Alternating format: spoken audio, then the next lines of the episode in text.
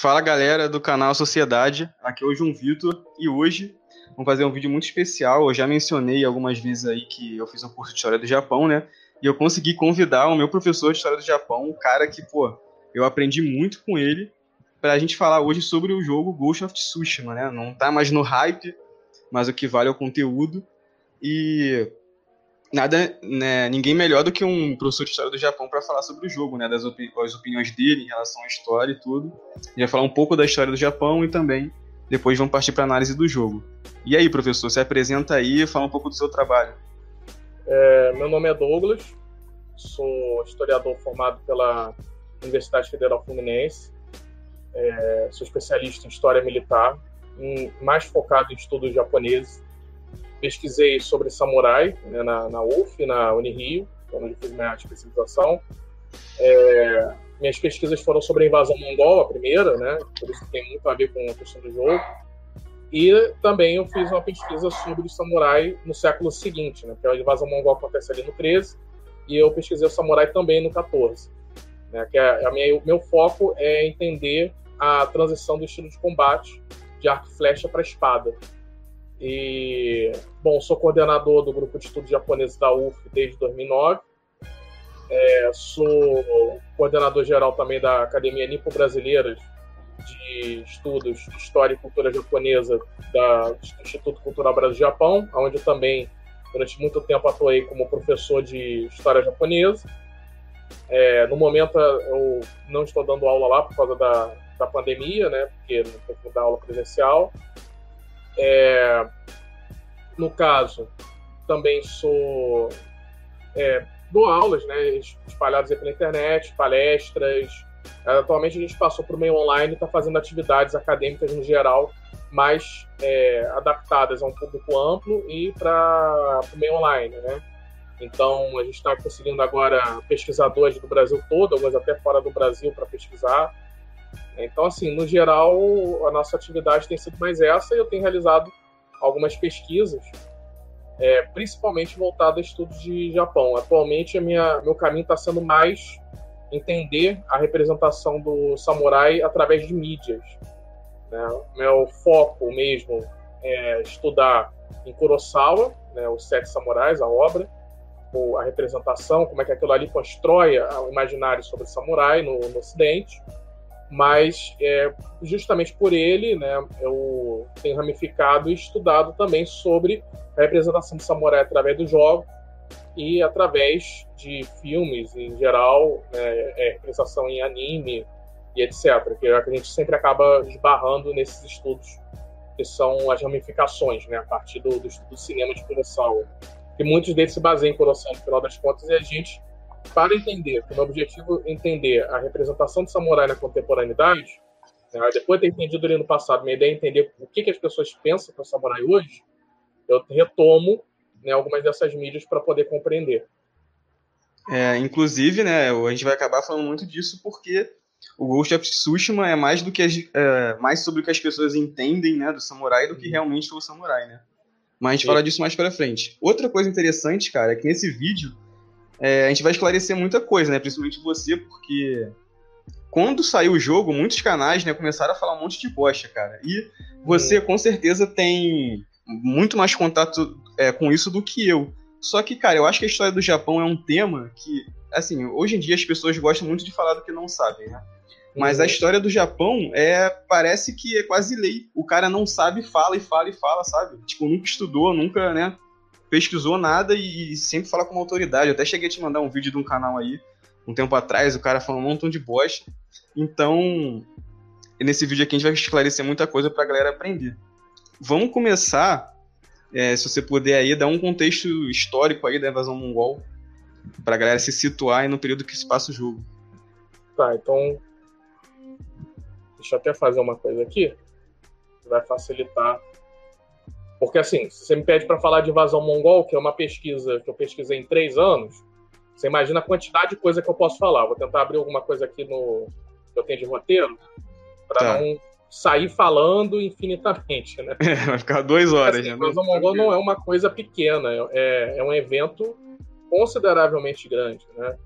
Então, eu já posso adiantar né, é que, assim, a invasão mongol, ela ela foi muito, foi bem pouco, foi pouquíssimo estudada assim na, na, na, história do que a gente chama de historiografia, né? No entendimento sobre é, história do Japão. É, ela foi pouquíssimo estudada, a gente raramente vê algum material sobre ela, muita coisa que se vê espalhado, que assim, não é porque foi feito na universidade que necessariamente é bom, pode ser defasado, pode ser baseado em, em estudos mais antigos.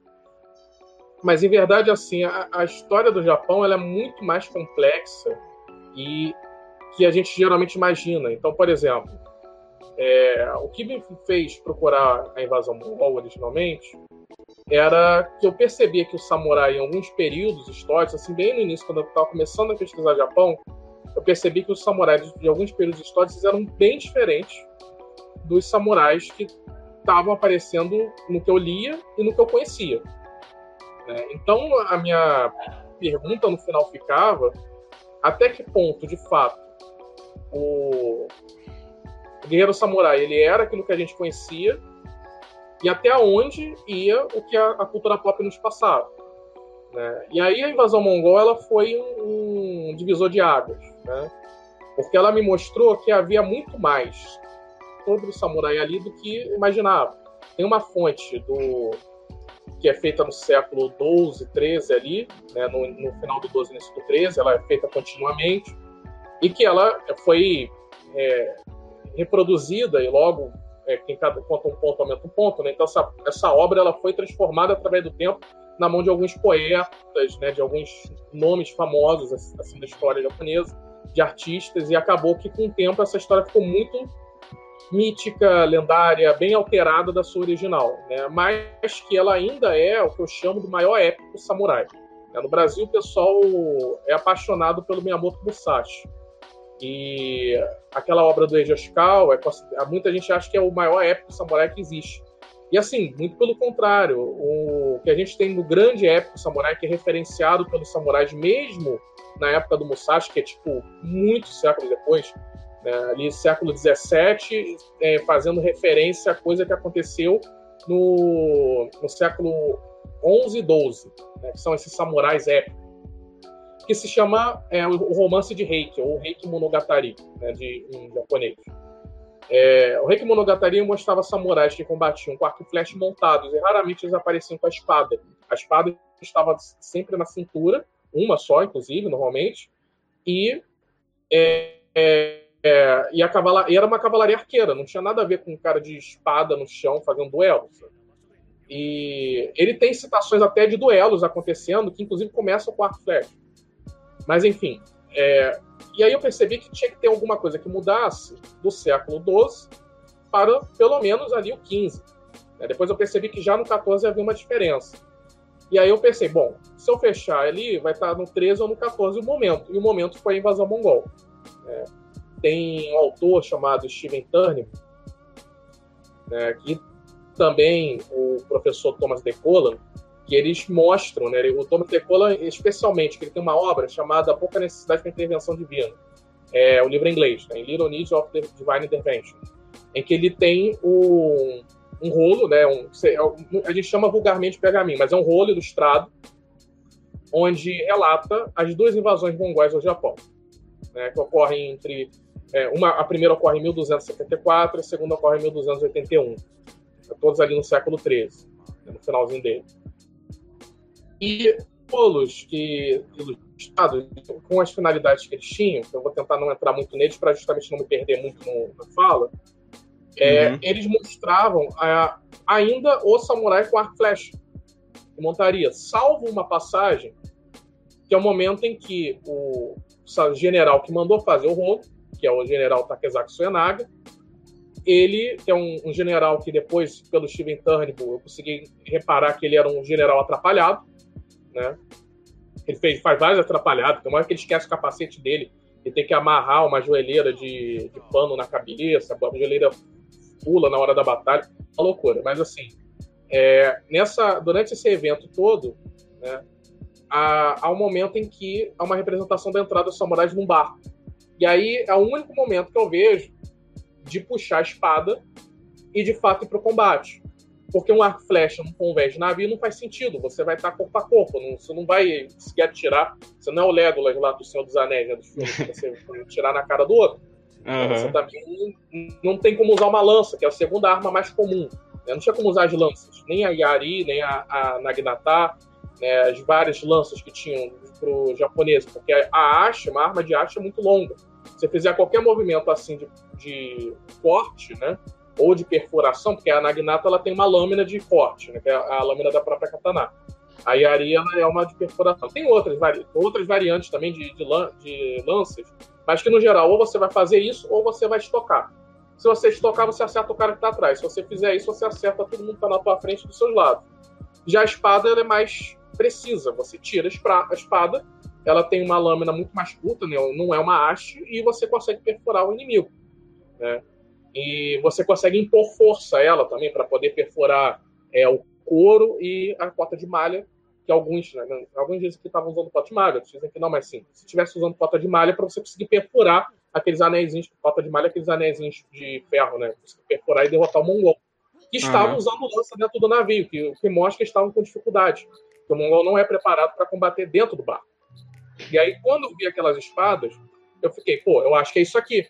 Né? O, o, aparentemente, Ventânimo e o Thomas Decon não concordam também, porque depois é, eles começam a citar né, sobre essa questão da necessidade, eles perceberam que o uso da espada era essencial para derrotar os mongóis dentro dos navios, e para a segunda invasão, eles melhoram as espadas.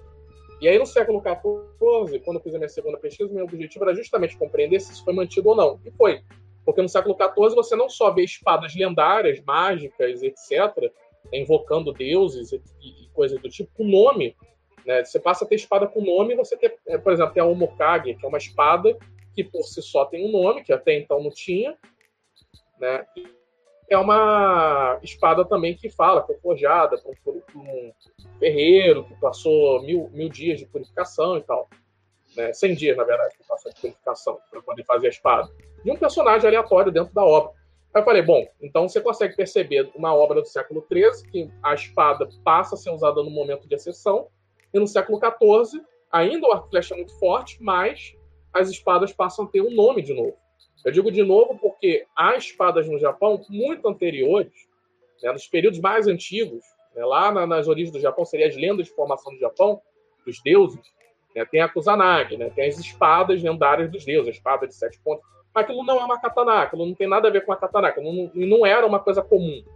Né, que a gente sabe, que é bem pouco, mas o que a gente sabe até então dos guerreiros, dois períodos antes dos samurais, dentro do Japão, que os samurais surgem ali no final do 11, né, é, é, que esses guerreiros que existiam, ou soldados até, né, nem só guerreiros, mas soldados em si, soldados imperiais, o foco deles essencialmente ainda era o arco flecha e a lança.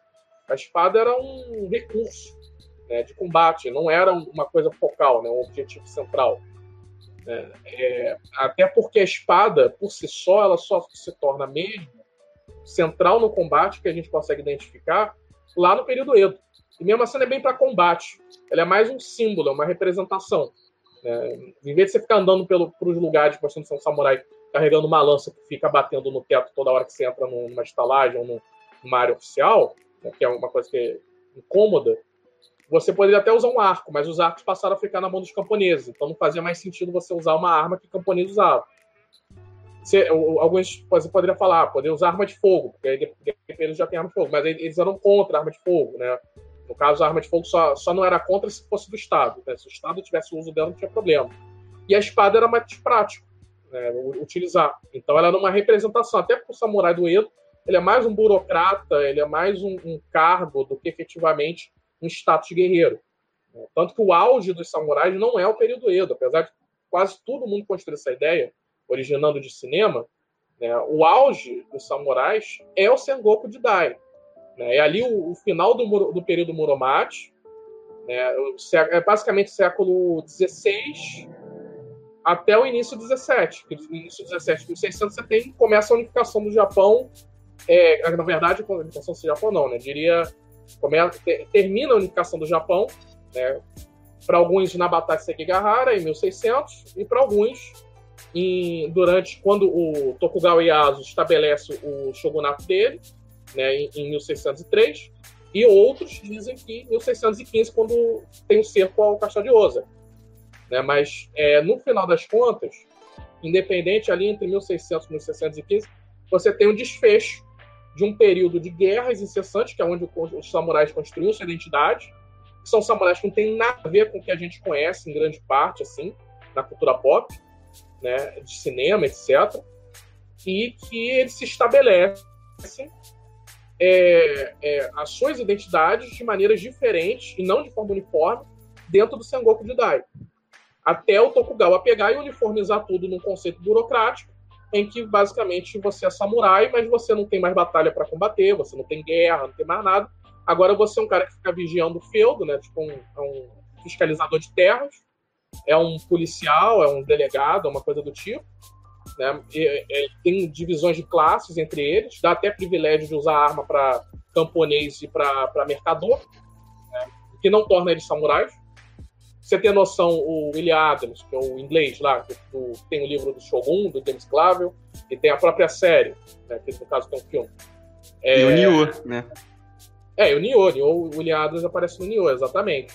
O, o William Adams, por exemplo, ele vai, ele vai receber um cargo de samurai, ele vai se tornar samurai. Ele é oficialmente um samurai, porque o, o Tokugawa chega para ele, é, dá o um nome de, uh, de Miurandin, né? a gente conhece como Andin Miura, mas é, é, o original seria Miurandin, e dá duas espadas para ele, a katana normal e a, e a e torna e dá o cargo de Hatamoto, que é um dos, dos samurais de elite do, do, Tokugawa. Hum, claro, óbvio, o, o William Adams é um inglês, ele não sabe técnica de samurai nem nada. Ele, é uma questão, como pode dizer, solene usar arma, praticamente, cerimonial.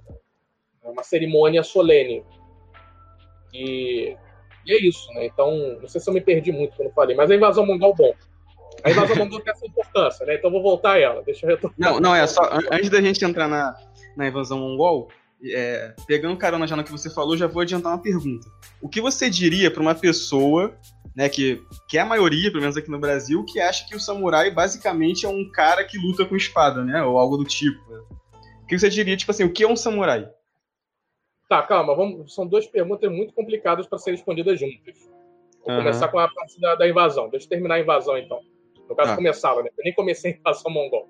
Uhum. A, a, invasão mongol, no final das contas, isso tudo foi para explicar a importância dela. Né? Por que, que há o objetivo de estudá-la.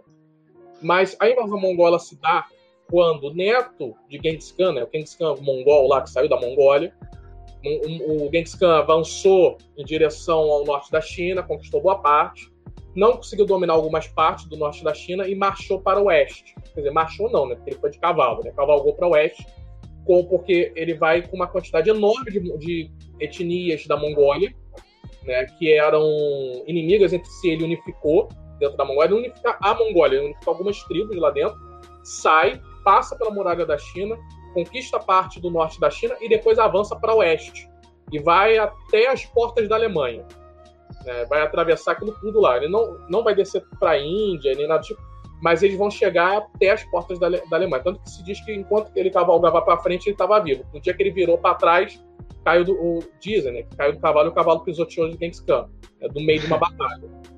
É, mas independente, Genghis Khan foi um, um, uma personalidade considerável, né? O, é, posso estar errado, mas se não me engano é, é o maior império que a gente tem contínuo, ter, ter, império é. terrestre contínuo, né? Isso. E também é o que mais rápido, certamente, foi o mais rápido tomado. Né? Independente do tamanho, foi o que mais rápido foi tomado. É... Porque o Genghis Khan ele não só chegava e destruía, né? A gente tem essa imagem do mongol, essencialmente, do bárbaro, né? Ele chega, devasta, saqueia e vai embora. De certa forma, ele fazia isso, mas havia algumas outras coisas. Genghis Khan ele, ele tinha alguma, alguma intelectualidade, vamos dizer assim. Né? Na conquista do norte da dinastia Song, ele inclusive pega um, um conselho chinês do dinastia Song para aconselhá-lo. Né? E aí ele dava o conselho de manter controles de lideranças locais. Então ele ia mantendo o que a gente chama de canatos, que são generais espalhados por toda a região de domínio. Aí Genghis Khan morre, veio os descendentes dele, e uma hora assume Kublai Khan, né? neto de Genghis Khan. E quando o Kublai Khan assume, ele, tem já tem um império gigante, só que ele não tinha controle total ali da região do Extremo Oriente, né, da Coreia, do, é, do sul da China, Vietnã, Japão, esses lugares ele não tem controle. Aí ele pensa, bom, vou agora né, cuidar da casa antes de cuidar de continuar essa marcha para o oeste. Então deixa os canatos cuidando de cada região, cada horda mongol cuida de uma região. Eu chamo de horda porque de fato os nomes em grande parte são traduzidos como hordas, como a questão da horda dourada, né, e tal. Então, essas, esses grupos, os canatos cuidam dessas regiões. É, não entenda a horda como aquele negócio do WoW, né? Que imagina uma porção de horda é. bárbaro destruindo tudo. É, a horda é, é, um negócio que é organizado no conceito dos mongóis. Não é uma parada desorganizada. Né? Ele não tem uma organização centralizada muito forte, mas existe alguma centralização. De qualquer forma, ele se estabelece, conquista o norte da China, estabelece, é, ou, quer dizer, no caso, ele termina de conquistar o norte da China, ele, ele consegue fazer guerra contra o Song ao sul, domina a Coreia, ataca o Vietnã, consegue dominar o Vietnã e vai atacar o Japão.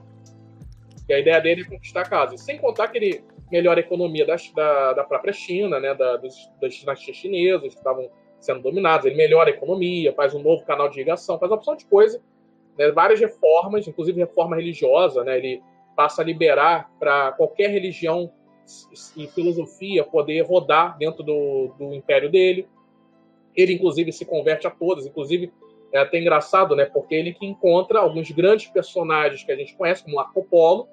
Né? Marco Polo leva uma cruz para ele de ouro, cravejada de diamantes, e que ele fala, ah, essa, é tipo tentando, é, através do, da, do material, né, cons, é, conseguir que o Kublai se convertesse.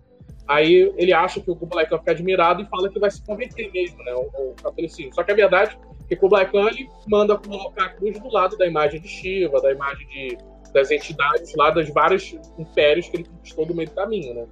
Ele gostava de fazer essas coleções porque o objetivo dele era mostrar tolerância e que o império dele seria amplo. Né? E, bom, ele, na hora de tentar atacar o Japão, né, é, no caso, ele não ataca inicialmente, ele manda embaixadores, são três embaixadas iniciais são enviados é, para poder negociar, né, falando para o Japão: olha, seria melhor vocês se renderem, porque nosso poder é muito maior, vocês vão acabar perdendo.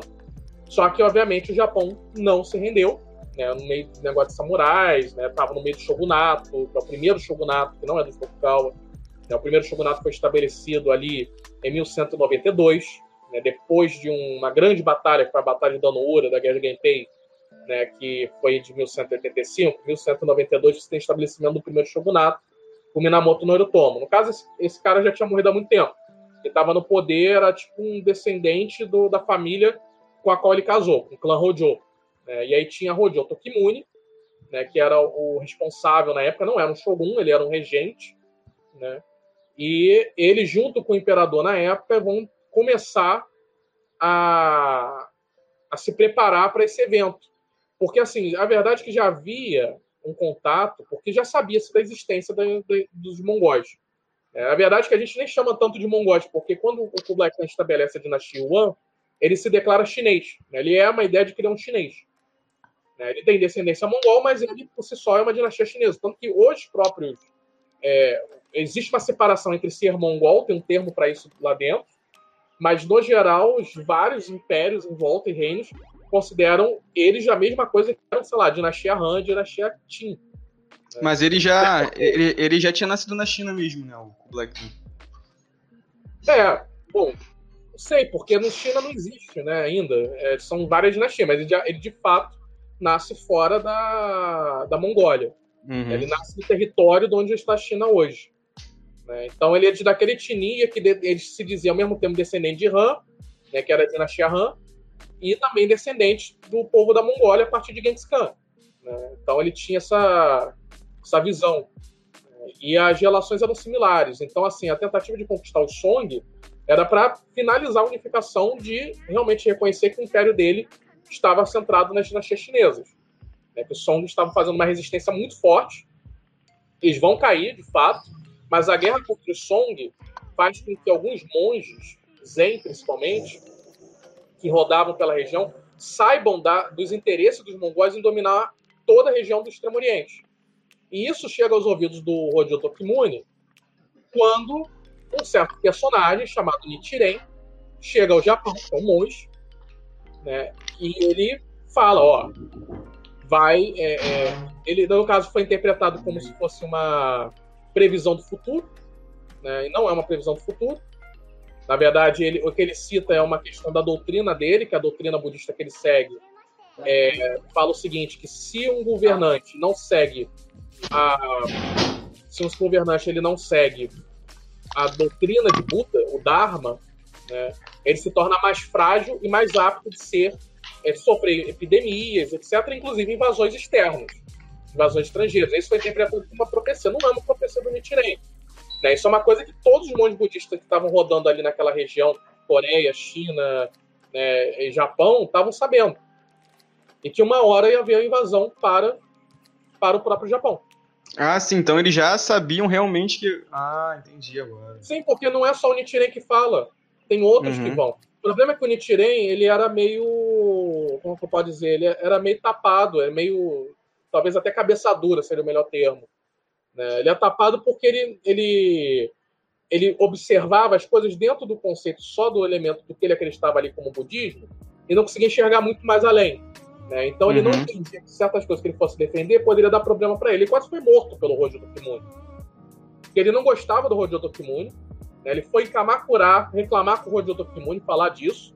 E aí ele fala para o Rojo Tokimune, o Rojo Tokimune o seguinte, que ele, é, ele estava fraco, era um governo fraco, o shogunato, que estava na mão da regência dele, porque eles veneravam demônios. Demônios, entre aspas, porque o termo não seria demônio, mas seria uma coisa próxima disso, né? Criaturas malignas, etc e que ele estava fazendo referência à divindade principal do Hojo que é a principal, a principal divindade do shogunato, que é o Kami né, Hachiman. Hachiman, uhum. que é o deus da guerra, né, o, a entidade da guerra. E que tem um templo até hoje lá em Kamakura, famosíssimo e tal. É, e obviamente, quando ele faz isso, é um insulto, e fala que o Hojo Tokimune é fraco, etc. E ele era muito cabeçadora batendo nessa tecla. Resultado. E também ele é meio agressivo na forma que o Nichiren defendia as coisas, né? Agressivo no sentido agressivo passivo, né? De impor as ideias. Quase que ele foi executado acabou exilado. Né? E de fato a invasão mongol veio, mas não foi uma previsão, isso era algo que a maioria dos monges da época sabiam. Hoje, o, o que a gente sabe do, disso é essa relação dele com o Hojo Tokimune e dos escritos do próprio Nichiren que falam sobre, que foi interpretado como uma previsão do futuro, mas que não é. Né? Enfim, a invasão mongol ela se dá na, duas vezes, né, a, na ilha mais ao sul, em Kyushu, né, porque o Japão é formado, é um arquipélago formado por quatro ilhas principais. Na época nem eram quatro, né, na época eram três, né, era Kyushu, Shikoku e Honshu, porque Hokkaido só vai mesmo pertencer ao Japão lá para o período Edo e oficialmente só no período contemporâneo, depois das grandes guerras.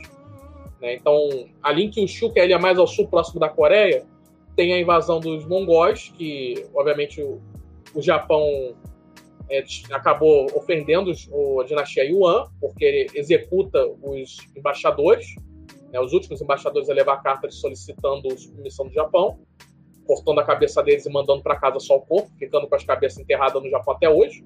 Obviamente, cabeça nem deve existir mais, né? já deve ter virado pó, mas os corpos foram enviados apenas. E aí tem a primeira invasão. A primeira invasão ela, ela é uma coisa bem pontual, né? Ela não, ela dura um tempo. Na verdade, ela não é, tipo, ela não é uma coisa de um dia. Ela leva alguns dias. Né? E teria talvez é, havido durante o, o, porque assim muito é, eu não vou entrar muito nesse detalhe eu tô tentando me segurar para não falar muito das fontes uhum. para entrar muito no, no contexto do, do, que acontece entranhado ali dentro mas você tem noção já tinha parte do Song conquistado tinha general Song trabalhando para os mongóis dentro do Japão na época. Tem os nomes dele, que as fontes japonesas até citam a existência dele. Né? Tem uma fonte é, chinesa da dinastia Yuan, que no caso é escrita na dinastia seguinte, né? É, que relata o nome também desse, desses generais que estavam ali presentes. É, você ter noção para um general ser citado por um japonês é porque ele sabe o nome daquele general, porque eles, havia uma boa relação do Japão com a dinastia Song que estava sendo conquistada pelos, pelos mongóis. Então, assim, é um pouco mais complexo do que normalmente a gente conhece, né?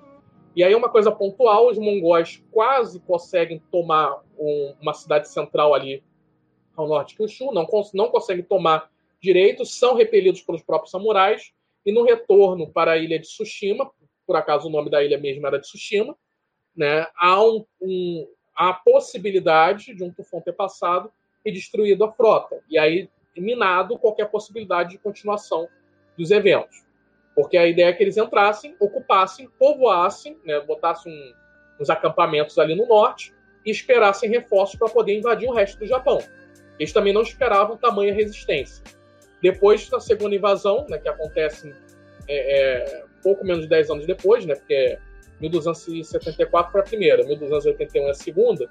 Na segunda, vem uma quantidade muito maior de mongóis, dura-se quase um mês o, o, o, as batalhas no geral, né, com as invasões das ilhas, tomada de todos os lugares. São vários pontos atacados, né? Atacam Nagato, atacam a Baía de Hakata, atacam a, a região, é, seria chamada de noroeste, né, do, de Kyushu. É, e nessa última região, inclusive, seria onde teria passado o tufão. Até tem aqui o nome, deixa eu pegar o nome da batalha que a batalha, quando acontece nessa região, ela se dá de uma maneira que é tipo a é devastação completa. Aí ali é, é, a gente não sabe ainda ao certo o que, que aconteceu, né? Porque e, efetivamente há uma algumas confusões, né? alguns mitos são construídos sobre a invasão mongol que não são muito claros e esse local, é, há a possibilidade de ter havido tufões, assim, uma possibilidade até maior de ter havido tufões. É, pelo menos o, o Steven Turnbull e o Thomas DeCola trabalham com essa ideia da possibilidade do tufão ter existido. É que o, o Thomas DeCola fala que não teve necessidade, que independente não foi os tufões que venceram os mongóis. Quem venceu os mongóis de fato foram os japoneses. Porque se o tufão tivesse passado e os mongóis estivessem em terra, não teria afetado em nada, porque o tufão passou no mar. Então, em si, o que conseguiu derrotar os mongóis foram os samurais que conseguiram manter os mongóis no mar em si. Né? É, há uma vestígio de possibilidade dos tufões terem passado, mas que na batalha então de Takashima, né, que acontece ali em isso aqui é em acho que é agosto, né? Deixa eu ver, né? É, em agosto. 12, de 12 a 14 de agosto, na Batalha de Takashima, você tem essa presença dos mongóis que eles vão tentar montar balsas unidas né, dentro de uma. Não é um canal, mas é tipo é quase ali no, no, no mar do Japão. E aí vai pass passaria os tufões destruindo as balsas. Ainda não há certeza, há a possibilidade de que os próprios barcos tenham se atacado, né? há a possibilidade de ter tido um, uma tempestade sem tufão, mas só uma tempestade, que a tempestade ela é mais relatada nas fontes, né? E aí os barcos terem se encontrado no, no meio das ondas e tal. É, existem várias possibilidades ali. A de tufão é meio rara, tipo, porque quem estava na batalha, ninguém que estava na batalha citou tufão. Os caras que citaram tufão foram os mongóis, né, nesse, nesse documento né, da dinastia, sobre uh, registro da dinastia Yuan, que é feito na dinastia seguinte, ou seja, é feita muito tempo depois. Né, possivelmente pode usar até é, documentação dos japoneses para poder saber o que aconteceu. Então, às vezes, pode ter lido dos japoneses, por isso pegou a ideia do tufão. É, mas, enfim, o, o, lugar que a gente tem mais certo que cita tufão, assim, com mais certeza, é em Kyoto, no santuário de Kyoto, que fizeram é, diversos sacrifícios, né? É, sacrifício, eu digo, de espada, é, no caso, oferendas, né? Para uhum. entidades, né? principalmente o Hachiman, mas também a Materazo, né? principalmente a Materazo, no caso, Kyoto é Amaterasu, Satimã é feito em alguns outros lugares. É, e aí Kyoto tem, tem documentado falando dos tufões. O que é curioso é que esses tufões é, eles são citados na história japonesa, especialmente na Segunda Guerra Mundial. Né? Tem na Guerra Russo-Japonesa e na Segunda Guerra Mundial, em que eles citam os, os tufões que teriam derrotado os mongóis, dizendo como se os kamikaze, que é o nome dado a esses tufões divinos, né? É, eles voltariam para derrotar caso os russos tentassem invadir o Japão, na época da Rússia japonesa, ou no caso da Segunda Guerra, quando os Estados Unidos estava atacando o Japão. É, Dizia-se que o, se eles tentassem, os, o, o, iam ser feitas novas oferendas para que invocasse os ventos divinos novamente. Ou seja, é uma parada que só no século XX, 19 e 20, que volta à tona. E quando volta à tona dessa maneira, é que se torna famoso a história da invasão mongol com o tufão. Ninguém sabe normalmente por que, assim, na, na, digo no senso comum. Né? No senso comum as pessoas não sabem por que os mongóis tinham invadir, quando invadiram, é, quantas invasões foram, quantos tufões foram. A sociedade só sabe dizer que teve tufão e destruiu os mongóis no Japão. E é isso que normalmente o comum diz. É, o tufão é, é pop, né? É, porque vem justamente divulgado pela cultura pop, originário desse, dessa re reconstrução de um pensamento nacionalista do período contemporâneo, né? É... Agora eu acho que eu preciso falar do Japão, a história da, da invasão ao Japão toda. Não, foi, foi muito bom. É, o jogo se passa na primeira invasão, né? E ele até trabalha, vou, vou até abrir agora, tipo, ó, galera, vai ter spoiler a partir daqui, se você não quer saber spoiler da história. Não quer aquela do, do samurai, do que é o samurai? Não, sim, mas é rapidinho, só vou fazer um comentário. Tá. É, o jogo até trabalha essa questão da. Não de tufão, mas de uma tempestade no final, né? Quando eles estavam uhum. indo pra, pra, pra ilha principal, né? Honshu, e os mongóis ficam meio que presos ali no navio, então aproveita o fantasma vai lá para atacar eles lá dentro do, dos navios em momentos de fragilidade por causa da tempestade, né? O jogo não trabalha essa questão de, de tufão. E Isso. agora, voltando àquela pergunta que eu te fiz, e eu né? esperando para ver os tufões acontecendo e jogando os barcos para cima. Eu fiquei decepcionado no final. Falei, pô, por que, vocês seguiram a história? Podia, já, o jogo inteiro não segue a história. Por que, que essa é. parte é. irada, ver os tufões jogando os navios para cima de mongóis, pô, logo essa não aparece? Cara, eu, que, eu não queria que tivesse os tufões justamente, né? Porque eu sei mais ou menos o que aconteceu. E mas eu me surpreendi, porque eu pensei que eh, seria o, o ápice né, do jogo, né? O, ah, mas assim, eles pegaram Tsushima e transformaram ela no Japão, né? Tipo, nas ilhas japonesas no todo. Porque uhum. não, não faz sentido. A ilha de Tsushima ela fica ela é pequena, é localizada numa parte específica ali do, entre a Coreia e o Japão e ela é dividida como se ela tivesse um norte gelado, e não faz sentido ter um norte gelado. É, o norte verdade. gelado é uma referência a Hokkaido. Eu até fiquei assim, gente, realmente, seria interessante se tivesse um, um tipo, um, um, uma versão alternativa da história, né? E os mongóis já invadissem Hokkaido, porque não existiu neve em momento nenhum na invasão mongol. Eu acho sabe? que foi só para incluir aquela, aquela questão de colocar fogo na espada. Eu até fiquei me perguntando, é. fui procurar no Google, cara, sei lá, ficava nevando daquela forma, sabe? Não, não, não, não faria sentido. Só se, assim, eles poderiam ter feito como se tivesse chegado uma temporada de inverno e tomado a ilha toda, mas não faz sentido só o norte. O norte, o norte gelado é do Japão, que é Hokkaido. Aí, tipo, eles pegaram o Hokkaido, encaixaram no norte de Tsushima, né, como se fosse uma Hokkaido, e botaram invasão mongol no meio da neve, como se aquilo tivesse existido. Eu achei, assim, muito interessante e legal, mas não tem nada a ver com o elemento histórico, né? É, sem contar que como... Parte, eu falei, ah, então agora que se vier tufão, pode vir que já não tem mais nada histórico nesse negócio. sem contar que, como você falou, foi um período curto, né? Foram alguns dias a primeira invasão. E, né, e parece que passou até umas várias estações até chegar no inverno, né? Muito rigoroso. Não, ó, tem aqui, ó. Eu tenho aqui, deixa eu, deixa eu abrir aqui para mim. Eu vou mostrar para você, ó. A, eu tenho a data, as datas das invasões. Uhum. Ó, a, essa aqui é a segunda, deixa eu pegar a primeira para poder citar ela. A primeira invasão mongol, que ocorre em 1274, ela começa em 2 de novembro e vai até 19 de novembro.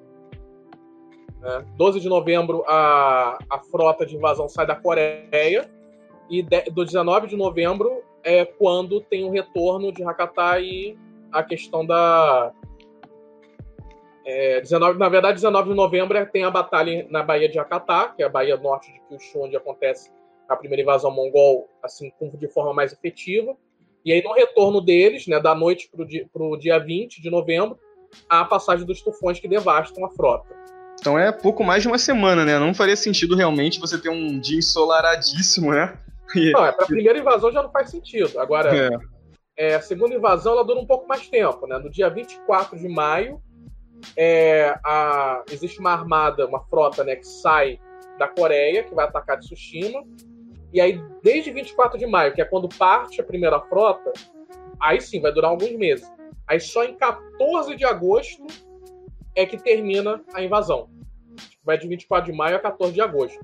Eu acho engraçado que tem uns livros por aí, de história, né, que se dizem de história, e que trabalham a invasão mongol. Tem um que eu, eu li, eu não vou nem citar, né, para não, não, não, ficar feio. Mas tem um livro que eu li que colocava que a invasão mongol, não, a primeira que a primeira invasão mongol tinha acontecido no mesmo dia. No mesmo dia saiu a frota, chegou, foi derrotado. E na segunda invasão mongol, é, essa, essa frase para mim é marcante. Não lembro se eu cheguei a mostrar isso para vocês na aula, na sua turma. Né? É, que apareceu um. A frota estava chegando no Japão, antes de chegar ao Japão, os tufões passaram e destruíram a segunda frota, sem nem ter derramamento de sangue entre, entre japoneses e mongóis.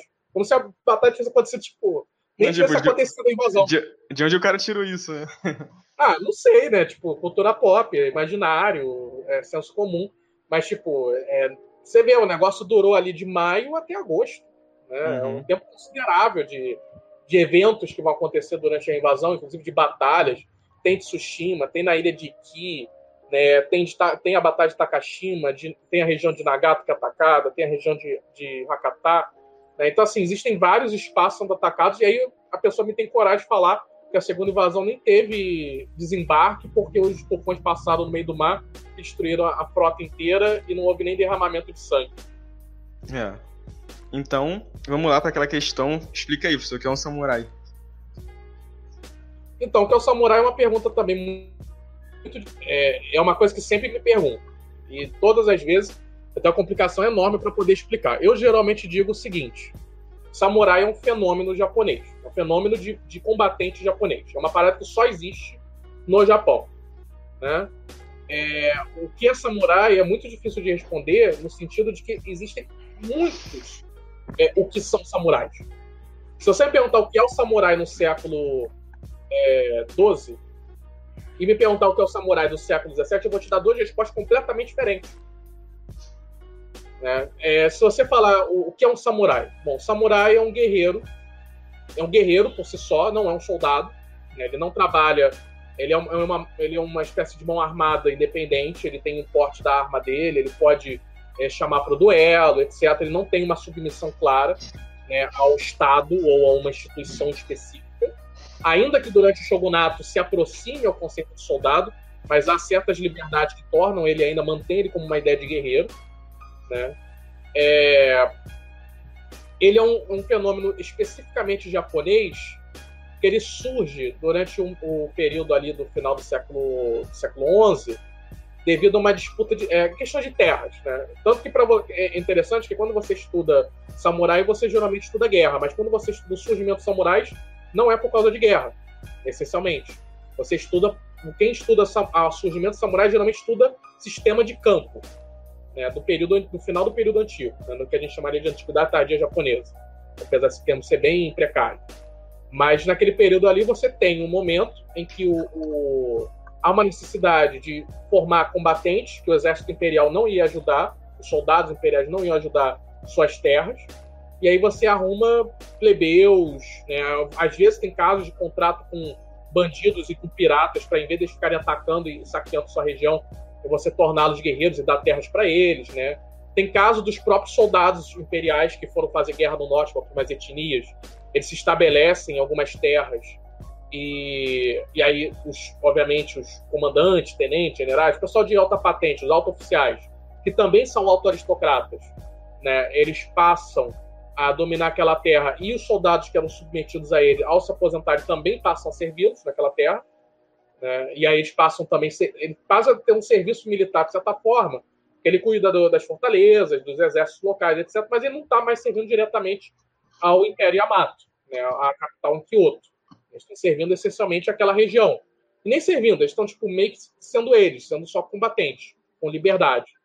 Né? Afinal, esses aristocratas têm certa liberdade ou são até alguns aristocratas de, da, da própria Kyoto, tem alguns elementos históricos ali que eu não vou entrar nesses detalhes, que é, formam-se alguns aristocratas que vão ser também guerreiros nessas regiões, né, e que eles vão fazer, vão fazer tipo, é, patrulha da cidade, cuidar das mansões, dos palácios e tal. É, tem um dorama né, muito bom chamado Taira no Kiyomori, é, o Taira no Kiyomori é inclusive o nome de um grande samurai desses, né? É, que é um dorama não tão antigo, ele é bem recente. E que ele, eu acho que já é de 2000 para cá, não lembro exatamente, mas ele é, ele é bem recente. Em que ele mostra ju- justamente esse início, a origem desse samurai. Inclusive, ele vai contar né, as guerras de Genpei. Ele vai ser algo que vai relatar do Reiki Monogatari. Que o, o, quando eu falo romance de Reiki, Reiki é o termo que a gente fala em chinês, o ideograma. A leitura do ideograma em japonês é Taira. E por isso Taira no Kiyomori, né? Então, ele é um dos personagens, inclusive, principais, tanto do, obviamente, do Dorama, que é o nome dele, quanto do Reiki Monogatari. Né? Então, é uma figura é, é, excepcional. Mas, enfim, é... quando eles surgem, então, eles não têm, não são nobres, não são necessariamente aristocratas, alguns são, outros não são. Até se, só vai se formalizar um pouco mais o que é o samurai, é... só vai se formalizar quando chegar o shogunato. O shogunato que formaliza o que é samurai.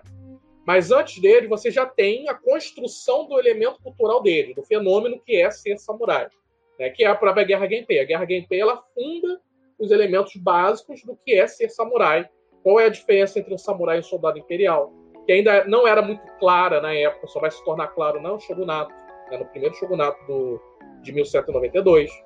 Né? É, você tem também uma questão de que o, o, o samurai ele ele tem alguns elementos míticos, algumas personalidades, algumas figuras que já deu uma demonstração de poder ali entre 1180 e 1185 das guerras Genpei, né? E eles vão fundando os elementos culturais. Dali que surge, por exemplo, a ideia do harakiri, né? o, o suicídio ritual, né? conceitos de ética de combate, ética de conduta, é, que não tinha nada a ver com o Bushido, tipo, era um negócio muito... Inclusive, é o, até a gente usando o termo Bushido, o, o samurai ele estava mais próximo do conceito de Bushi, que é um guerreiro no geral, né, do que efetivamente ainda do termo samurai. Samurai se formaliza no shogunato. Né? No shogunato, samurai, ele essencialmente é, ele tem, é dono de uma terra, ele é submetido ao shogunato, ele é um guerreiro reconhecido pelo shogunato. Né? Ele, de certa forma, ele é convocado pelo shogunato também, ele deve obedecer ao shogunato. Ele tem a liberdade dele para matar os ladrões, os piratas, quando o tipo tem na região dele, ele tem toda a liberdade para isso. Mas para eventos maiores que envolvem os interesses do shogunato do Império Yamato, ele tem que submeter o shogunato para isso. Né? Aí, por exemplo, se a gente falar do, do samurai surgindo no, no, na Guerra Genpei, é um. É a cavalaria, uso de arco e flecha, etc. No shogunato, ainda se mantém um pouco isso, mas ele já é mais característico de ser um guerreiro legitimado pelo shogunato, por estado de shogunal. Né? É, quando passa a invasão mongol, começa a haver umas confusões internas entre os interesses. E aí também o uso da espada vai se tornando mais comum. E aí o samurai já é uma personalidade que vai começando aos poucos a usar um pouco mais a espada, até porque o arco flecha vai passando para a mão de camponeses e guerreiros. É aquele negócio, samurai não é um guerreiro japonês, porque isso não define. Existem vários tipos de guerreiros japoneses. Né? Existem os monges guerreiros, Sorrei. Né? Existe os Ashigaru, que são os camponeses guerreiros. Né? A gente tem os de samurai, de samurai é a... Eu acho que o, o senso comum é isso aí mesmo, pro senso comum, é um guerreiro japonês. Não, pois é, por isso que não é fácil responder, não é falar, ah, um guerreiro japonês não é um guerreiro japonês. Ele de fato é um guerreiro que só, só tem no Japão, mas isso não torna é, uma classificação. Tipo, é uma classificação muito geral. Porque, uhum. que eu tô falando, é tipo, de samurai. De samurai não é samurai. É o caso do. É, de Yasuke, né? Do, do samurai negro. É, todo mundo fala, ah, samurai negro. Até eu falei samurai negro, mas não é samurai, tipo, era de samurai. Ele, ele não tinha todos os privilégios, todo o reconhecimento que um samurai em si tem. É, o Nobunaga, por exemplo, ele não tem família, não tem fundação de família. Tanto que você não, não, você não conhece, mesmo que ele pudesse ter, mas ele, você não conhece com claridade o sobrenome da família. Né? Isso é uma das coisas essenciais que marcam o, o samurai, o, o nome do seu clã. Né? O samurai por si só ele não significa nada se ele, se ele não tem o nome do clã. Né? O de samurai, ele, é, tem de samurai que tem sobrenome, por isso que eu imagino que Yasuke pudesse ter. Né? Mas enfim. É... A questão é que, de qualquer forma, ele estava mais próximo da ideia de um de samurai, que ele ganhou privilégios próximos ao de um samurai, que as pessoas confundem. E quando vê alguém usando o privilégio próximo de samurai, começa a achar que é samurai também. E aí, tipo, não é. Existem variantes, assim, inúmeras possíveis, para a gente poder classificar o que, que é um samurai e o que, que não é. Né? Então, são alguns elementos básicos né, que a gente tem que compreender quando a gente estuda a questão da guerra. Agora, se a gente fala é, de, do, do, próprio, do próprio Yasuke, né, que é um, é um caso que ele aparece no Nioh, né? Ele aparece no Nioh 1, se não me engano, que acontece é. uma batalha opcional. Né? Ele, por exemplo, ele muitas vezes é referenciado com a ideia do samurai. Ele não é, tipo, é uma figura parecida. Então existem variantes pequenas dentro da composição do, dos exércitos, das tropas, e que eu nem, algumas que eu nem citei, né? e que elas são também parte. Até porque samurai, principalmente a parte de shogunato, é um tipo de aristocracia. É uma aristocracia marcial. Tem a aristocracia cortesã, que é a imperial, e tem a, a aristocracia é, marcial, que é que cuida dos. Do, é, muitos deles, inclusive, são funcionários públicos do shogunato, né, que ficam no que a gente chama de Bakufu, que é a cidade central do shogunato, que não é a capital do Japão, a capital do Japão é Kyoto até 1868, mas você passa a ter uma cidade administrativa do shogunato, né, no caso de é, ali do, dos Minamoto era Kamakura, né, dos Ashikaga é Muromachi, dos Tokugawa é Edo, mas enfim, é porque tem três shogunatos, três famílias de shogunato no Japão, né? Os Minamoto, Ashikaga e Tokugawa, por último. É, aí se você me perguntar o que é o samurai é, depois, durante o, período Sengoku Jidai. Aí, meu amigo, eu não sei te dizer o que é samurai, não, porque existem tantas definições de samurai.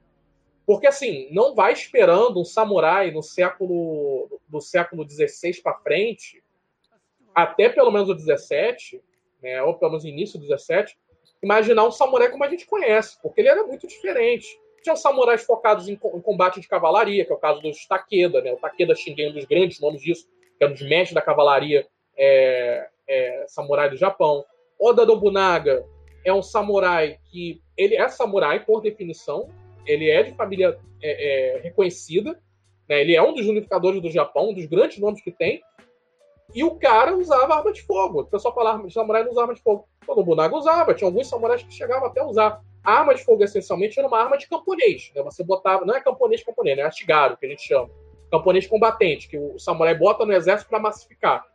Né? Porque depois da invasão mongol, o que, que eles perceberam? Quando eles viram uma porção de mongol atirando em conjunto para o alto e fazendo chover flecha em cima do inimigo, e fala, pô, a gente não precisa apontar. Se a gente fizer uma massa de flecha no meio do ar, a gente consegue derrotar, já consegue diminuir o inimigo. Se não precisa treinar pontaria, então a gente bota qualquer camponês que tem braço forte de inchada, né, só, só treina ele para puxar corda, né, fazer um arco, saber como trocar uma corda na hora do combate, uma coisa do tipo, e ele vai dar o tiro para cima e pronto, vai chover, vai, vai dar uma saraiva de flecha em cima do inimigo, saraiva de flecha, né, em cima do inimigo, e vai reduzir. E isso passou cada vez mais ficar na mão desses camponeses, desses astigaros. Sempre foi usado um camponês ou outro para ajudar um samurai, mas a partir do, da invasão mongol, mas principalmente a partir do século XIV, que é quando o nome Ashigaru surge, né, depois das invasões mongóis que esse termo vai surgir, é, se torna uma coisa quase institucionalizada, que no Sengoku Jidai era direto. Né? Aí você me pergunta, pô, mas samurai tinha origem, tinha que ter origem aristocrática né, no Sengoku Jidai? Também não precisava. Toyotomi Hideyoshi começou com camponês, camponês mesmo, mas depois ele se tornou Ashigaru, depois se tornou lanceiro, ele chegou a ser até carregador de sandália para samurai. E aí no final virou um dos samurais generais unificadores do Japão. Né? Você tem samurai que é cristão, que defende a, a igreja, que é a chegada dos portugueses ali durante o Sengoku Jidai. Você tem uma infinidade de, de, de diferenças. Né? É, ah, era um guerreiro nobre, era um guerreiro aristocrático, era um guerreiro que usava espada, o que define o samurai. Nenhuma dessas definições conseguem englobar todo esse fenômeno do Sengoku Jidai. Sempre vai haver exceções, é, é, e até em termos gerais você não consegue compreender com claridade. Que, por exemplo, Yasuke aparece no Sengoku Jidai portando uma arma e tendo uma terra. Mas isso não torna ele samurai, torna ele um dia samurai. Né? Então, assim, tinham samurais que tinham menos condição do que o próprio Yasuke, sendo de samurai. Tinham privilégio, mas não tinham menos condições. Então, assim, é muito confuso ali falar. Por isso que eu digo que é, samurai ele é um fenômeno guerreiro do Japão. Ah, só que ele também atravessa o tempo mudando completamente os aspectos dele. No período Edo, por exemplo, você pega toda essa informação que eu, que eu dei e joga tudo pro alto. Porque samurai passa a ser um cargo. Né? Basicamente é um cargo que você assume é, para o governo do shogunato. Existem hierarquias, né? tem samurais de nível mais baixo, em níveis mais altos. Tem um filme chamado Samurai do Entardecer. Não, espa... É, não, Samurai do Entardecer não, é. A Espada do Entardecer, né? Que é um, a história de um samurai pobre. Né? Tem vários desses filmes. A maioria dos filmes se passam ou mais é na, na período Edo. De vez em quando tem uns no Sengoku Jidai, mas essencialmente no período Edo. E no período Edo você vê muita coisa de duelo, né? você vê muita coisa de enfrentamentos, de, é, de aspectos mais, como dizer, éticos, hierarquias, etc. Porque o Edo é mais isso. Né? O, ele deixa de ser uma classe de guerreiro para se tornar quase uma. não uma classe social, mas um status. Né? E Edo se confunde tudo. Né? Porque ali no finalzinho do Sengoku, quando as coisas estão começando a ficar mais uniformizadas depois do Toyotomi Hideyoshi, privilégios são dados de samurai até para mercador e para camponês. Né? O camponês tem um famoso, que é Goshi. É o termo que a gente usa para o camponês que ganha privilégio de samurai, ou seja, de portar a espada na finalidade de cuidar da região em volta. É não só espada, é armas no geral, né? Ele tem permissão para portar armas para poder cuidar da região em volta dele, do vilarejo, em nome do senhor das terras, para poder manter controle dos camponeses. Caso tenha um ataque de um bandido, ele consiga fazer uma resistência, uma coisa do tipo. Que é o caso da família do Miyamoto Musashi, né, que é Goshi. É, é, tanto que é muito complicado, porque o Goshi ele é próximo à ideia de um samurai, né? Mas é, o, o Miyamoto Musashi ele está mais próximo de um Ronin do que de um Goshi, porque até as terras que eram do pai dele ele largou. E a partir do momento que ele abandonou as terras, ele é legitimado do shogunato e se torna Ronin. Lembrando que depois ele participa da Batalha de Sigahara do lado perdedor. Ele não, ele não luta do lado do Tokugawa, ele luta do lado do Mitsunari Shida. E aí é derrotado. Tanto que o livro do, do Yoshikawa começa com o final dessa, com o final dessa batalha, que eles, eles são os derrotados e estão tentando sobreviver, né? E depois ele vai até lutar em prol do shogunato, né? Vai ser na, batalha, na batalha da rebelião de Shimabara. É, ele vai, logo no começo, vai levar uma pedrada na cabeça de um camponês vai ficar desacordado a batalha toda. Né? Então, tem alguns eventos assim. Mas você vê, a história do Miyamoto Musashi é o quê? É duelo que as poucas guerras até que ele participou não se deu muito certo lá, não deu muito bem. Mas é, essencialmente é duelo, porque é, é isso que os filmes tratam. Quando um filme quer tratar de guerra, aí ele pega e joga pro Sengoku. Uhum. No auge da identidade. Né, samurai. Aí você vai pegar Aran, né, do Kurosawa, R-A-N, Ran. Né, tem o, o Kagemusha, né, que é a representação da Batalha de Naga, Nagashino, onde o, o Nobunaga usou as primeiras combates com armas de fogo. Ou seja, assim, no final, ainda tem outras. Depois, quando acaba, em teoria, os samurais, eles são reformulados. Eles não são todos eliminados e mortos quando acaba em 1868. Né? Alguns deles, muitos deles, inclusive, por serem auto-oficiais, se tornam auto-oficiais do exército imperial do período contemporâneo.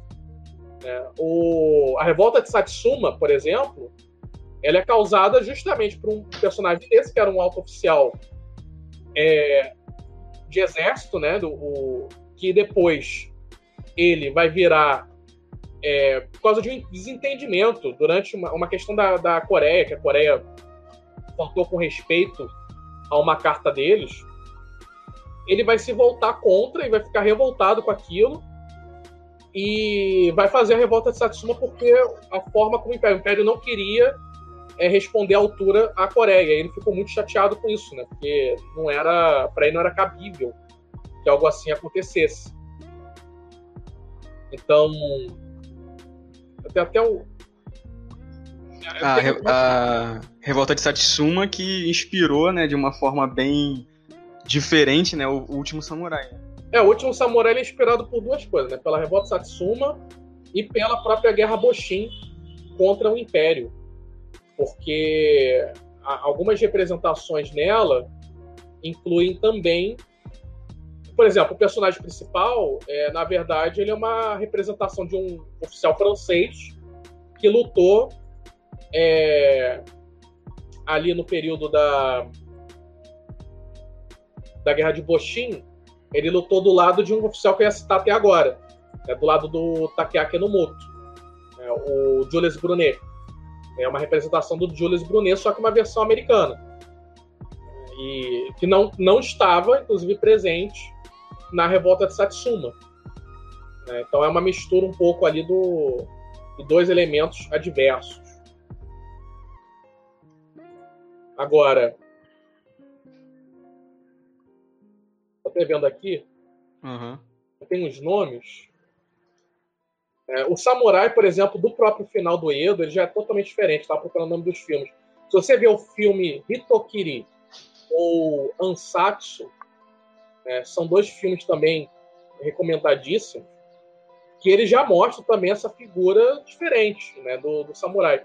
Então, assim, por exemplo, se a gente voltar à figura do Saigo Takamori, né, que é esse personagem que vai fazer a revolta de Satsuma, ele é um samurai, ele é um samurai, mas ele deixou de ser samurai para se tornar oficial do exército. Quando ele viu que o, o, o, o Império é, não estava indo contra o que ele entendia por ser samurai, aí ele faz a revolta de Satsuma.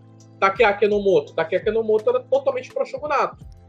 Takeaki Enomoto, ele luta junto com, junto com o francês Jules Brunet, inclusive um grupo né, de franceses, é, e mais todo o exército japonês que estava do lado do shogunato. Eles perdem a batalha de, lá na Guerra de Boshin, vão para Hokkaido, ao sul de Hokkaido, na região de Hakodate, e tem uma batalha famosíssima chamada Batalha de Hakodate, em que ele vai para dentro de uma fortaleza em forma de estrela, que é uma fortaleza moderna anti-tiro é, de arma de fogo. Né? E tem uma batalha naval e terrestre naquele local em que Takeaki Nomoto e Julius Brunet enfrentam o Império, porque o, Julius, o, o, o Nomoto chegou para o Império e propôs que Hokkaido se tornasse shogunato, o resto fosse só Império, mas que o Tokugawa passasse ainda a comandar aquela região. E aí, obviamente, o Império não quis. E aí tem uma batalha de enfrentamento para isso. Takeaki Nomoto morreu? não morre. Ele é preso, ia ser executado, Aí no final ele se tornou oficial. Ele é um dos principais, é o, que a gente chama do principal nome, patrono da emigração japonesa para o mundo, da saída dos japoneses para o mundo. É ele que faz as definições, é ele que forma a, a, a, ideia da primeira colônia japonesa fora oficial, né, fora do, do, do Japão. Né, e assim, então, que ele era almirante né, durante o período do shogunato, que depois é reformado para dentro do império. Então os samurais também não acabam, né? Eles são, eles são ressignificados na ideia de oficiais ali. Até acabar é uma questão de contexto histórico. Aí, depois dessa, dessa quase uma aula inteira, né? uhum. É que eu digo, aí eu te pergunto, o que é samurai? Né? Disso tudo que eu falei, o que você entende como samurai? Que é muito complicado, porque você não tem como definir passo. Ele é um fenômeno, é um guerreiro de fenômeno japonês. Mas você não tem uma, uma frase de efeito ou alguma coisa do tipo que vai é, dar uma designação, não, uma significação, melhor, uma significação para o que é. Por quê? O samurai, essencialmente, ele é, é, um guerreiro que usa espada? Não, porque tem samurai que usa lança. Ele é um guerreiro que então usa arma corpo a corpo? Não, porque originalmente ele é de arco flecha. Ele é um duelista? Não é, porque ele, ele é um combatente com carga de cavalaria, parte de exército, etc é um aristocrata? Tem uns que não são. Aí por isso que fica muito difícil, porque dependendo do tempo, é mais fácil dizer o que é o samurai do período Edo, o que é o samurai do Sengoku. Quer dizer, o Sengoku ainda é complicado. Mas o que é o samurai de Kamakura, o samurai do Muromachi, né? Aí as coisas vão sendo mais encaixadas. Boa, bom, deu para perceber que é muito complexo realmente, né, entender o que é o samurai. E eu fiz essa pergunta porque, primeiro, porque as pessoas eh, pensam, como eu falei, que é só um guerreiro que usa espada, né? Ou algo do tipo. Mas, é, geralmente, na, nas obras da cultura pop, e até nesse jogo, inclusive, foi o fator que mais me incomodou, que eles sempre tratam o samurai realmente como esse modelo fechadinho, né? Como algo padrão, que né, o cara faz isso é samurai, o cara que não faz isso não é samurai, ou algo assim. E, pegando nesse gancho, queria que você falasse um pouco sobre o que você achou já do jogo